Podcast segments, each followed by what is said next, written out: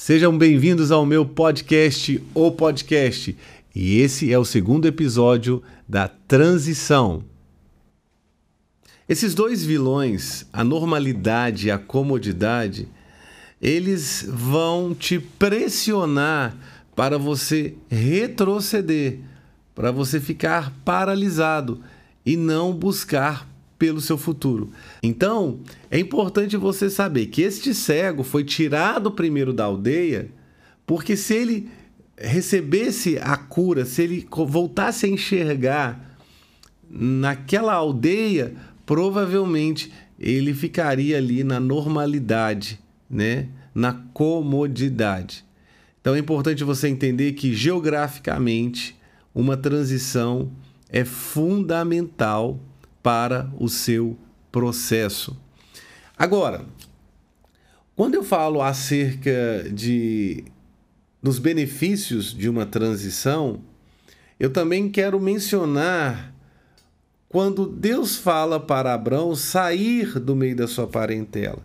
Então nós vamos aí não somente para a questão geográfica, mas também para a questão de relacionamentos, né? Aonde muitas vezes você se torna cativo de relacionamentos, seja familiares, seja seus amigos, seja um vínculo ali no trabalho, você fica preso pelo sentimentalismo. E aí você acaba perdendo o seu poder de decisão, o seu poder de falar não. Nós vamos mencionar aqui acerca do que aconteceu com Abrão, ele saiu da sua terra, do meio da sua parentela, da casa de seu pai e partiu. Mas ele levou seu sobrinho Ló. E quando ele levou Ló, ele estava levando o sentimentalismo, porque Ló era o sobrinho de Abrão, que era órfão, do seu irmão Arã, que havia morrido. E essa terra que o Senhor chama Abrão tinha exatamente o nome do irmão dele, Arã. Então era uma terra de morte. Ele saiu de uma terra de morte, né? Mas ele trouxe com ele esse sentimentalismo do seu sobrinho. Então, em uma transição, você não negocia com sentimentalismo. Você precisa tomar as suas decisões para ser bem-sucedido no seu processo, tá bom? E todo processo bem-sucedido, ele é coroado ele é celebrado, né, com uma promoção. E uma promoção que te leva aí num novo nível de vida, de entendimento, de graça, de sabedoria. E agora eu quero voltar para você ter esse entendimento como começa uma transição. Uma transição, ela começa com os seguintes sintomas. Primeira coisa, você se sente estagnado. Você não consegue passar de onde você está, né? Talvez você se tornou um advogado aí, está na função de advogado, ou médico, ou profissional liberal, né, qual área for, e aí você não consegue passar daí. Você se sente estagnado. É como alguém que está fazendo uma dieta e o organismo já não responde àquela dieta. Então a dieta se tornou algo que deixou o indivíduo estagnado e ele não obtém mais resultados. O que acontece é que esse sentimento de estagnação ele não pode ser algo negativo. Você não pode ter esse sentimento como algo negativo, apesar de não ser um sentimento legal, certo? E vocês vão descobrir que na maior parte de uma transição você vai experimentar vários sentimentos e situações que não são legais, tá bom? Lembra de uma coisa, é difícil passar por tudo isso. Eu já mencionei que poucas pessoas elas passam, né, por um processo bem-sucedido ou elas completam, né, uma transição bem-sucedida. Vocês vão me ouvir falar aqui acerca do processo. É, o processo, eu uso essa palavra processo dentro da transição. É como se a transição fosse macro e o processo fosse micro dentro dessa coisa maior, tá bom? Eu talvez explique isso um pouco mais à frente. Mas então nós estamos falando sobre estar estagnado. Depois de estar estagnado, você acaba entrando numa situação que eu chamo de decepcionado, né?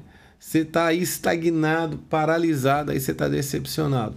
Talvez essa decepção venha de si mesmo, porque você procrastinou, porque você se enganou, porque você brincou demais com o processo, né? Você não cumpriu aquilo que deveria cumprir. E aí você fica decepcionado com você ou com pessoas ou situações. Aí o terceiro nível para você adentrar em uma transição é a frustração. Esse sentimento é horrível. É horrível. É uma mistura de é, estagnado com decepcionado. Vai gerar então a frustração.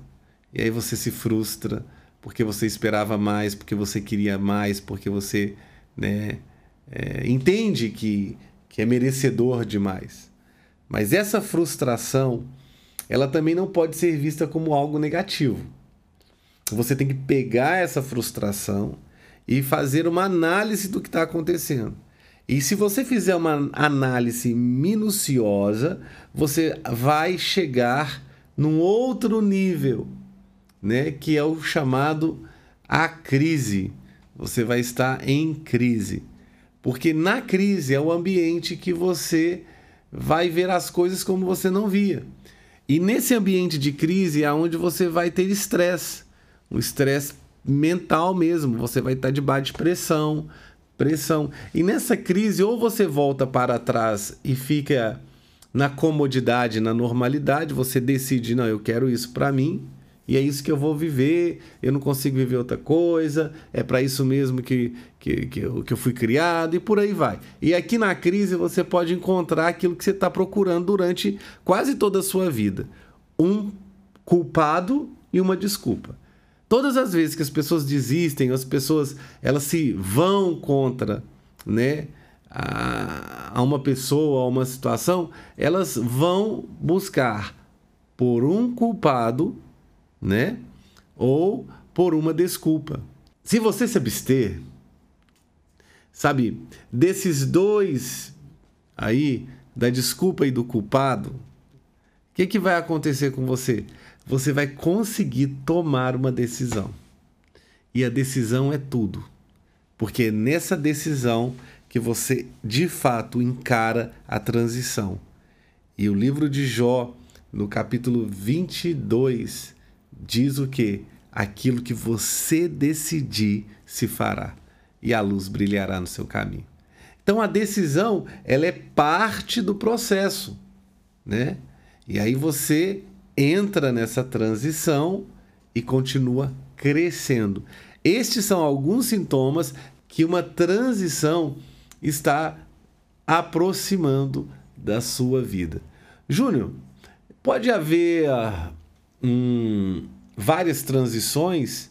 Sim, a nossa vida ela é feita de várias transições. O ponto é que nós não temos o um entendimento acerca disso. Portanto, nós não encaramos isso como uma transição. Nós vemos isso como eventualidades da vida, como acontecimentos, que na realidade nós não enxergamos isso como oportunidades, entende?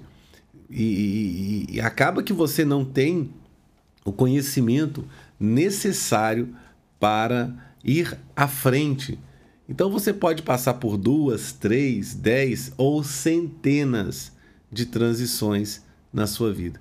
Eu acredito que quanto mais transições e quanto maiores forem as transições, maior é o seu propósito de vida, mais distante, mais longe você irá chegar. O importante é você abraçar a transição, né? E enxergar essa transição como algo que é parte do seu crescimento pessoal. E aqui no meu O Podcast, o que eu quero promover é crescimento pessoal, é mudar a sua mentalidade mesmo, é encorajar você a cuidar da sua própria vida e do seu destino, porque ninguém vai fazer isso por você, ok?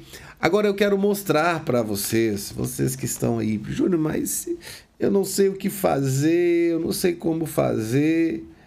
É...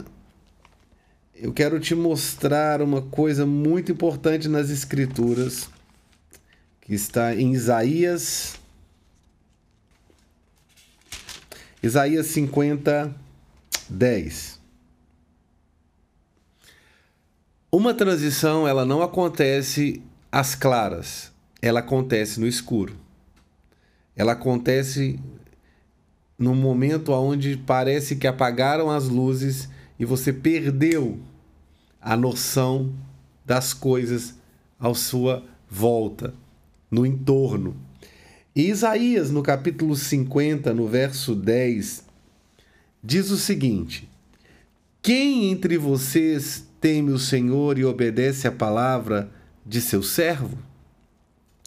Que aquele que anda no escuro, que não tem luz alguma, confie no nome do Senhor e se apoie em seu Deus. Então, eu acredito que né, a minha audiência aqui, ela consegue entender o que diz o capítulo 50. Quem dentre vocês, quem no meio de vocês teme o Senhor e obedece a palavra do seu servo? Aqui, o profeta está dizendo: quem entre vocês teme o mensageiro do Senhor e ouve a mensagem do Senhor. Então eu sou aqui o mensageiro do Senhor e a minha pergunta é: você teme o Senhor? Você obedece à voz do Senhor? Porque em uma transição você vai ser guiado por algo e eu espero que seja pelo Senhor. Então, no meio de uma transição não existe luz, clareza, e o texto diz o seguinte: que aquele que anda no escuro, que não tem luz alguma, confie no nome do Senhor e se apoie em seu Deus. Então, exatamente na transição, você não tem que sair procurando se apoiar em outras coisas, a não ser no braço do Senhor, no nome do Senhor, e confiar nele no meio de uma transição, você vai ter que confiar. Não adianta querer fazer a coisa na força do seu braço, porque o restante do, do texto diz: Mas agora, todos vocês que acendem fogo e fornecem a si mesmo tochas acesas, vão, andem na luz de seus fogos e das tochas que vocês acenderam. Vejam o que receberão da minha mão. Vocês se deitarão atormentados. Então, em uma transição, você tem a oportunidade das coisas acontecerem naturalmente a partir do momento que você confia no Senhor. Mas se você quiser fazer da forma que você fez até aqui, né, usando a força do seu braço, sendo quem você era, e eu quero aqui abrir parênteses para falar uma coisa. Se você gostasse de quem você era, você ficava aonde você estava e vivia como você estava vivendo, mas nem você se suportava. Fecha parênteses.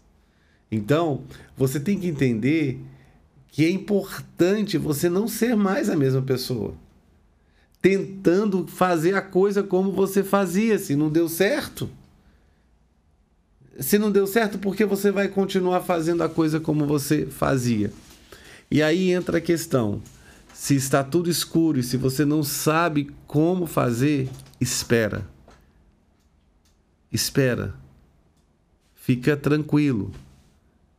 Deixe que as coisas naturalmente, sabe, vão acontecendo.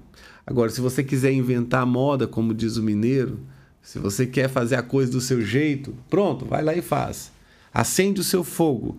Tenta fazer da forma que você fazia. O ponto é, você está acendendo um fogo. Você terá que manter esse fogo aceso. E aí você pode sofrer algumas tormentas. Você pode deitar e ficar atormentado. É incrível. É incrível Quantas pessoas estão tentando fazer as coisas na força do seu braço e elas não conseguem entender que a própria transição vai promovendo situações, circunstâncias, oportunidades para que elas possam reagir de uma forma diferente. E este foi o segundo episódio da nossa série aqui no O Podcast Transição.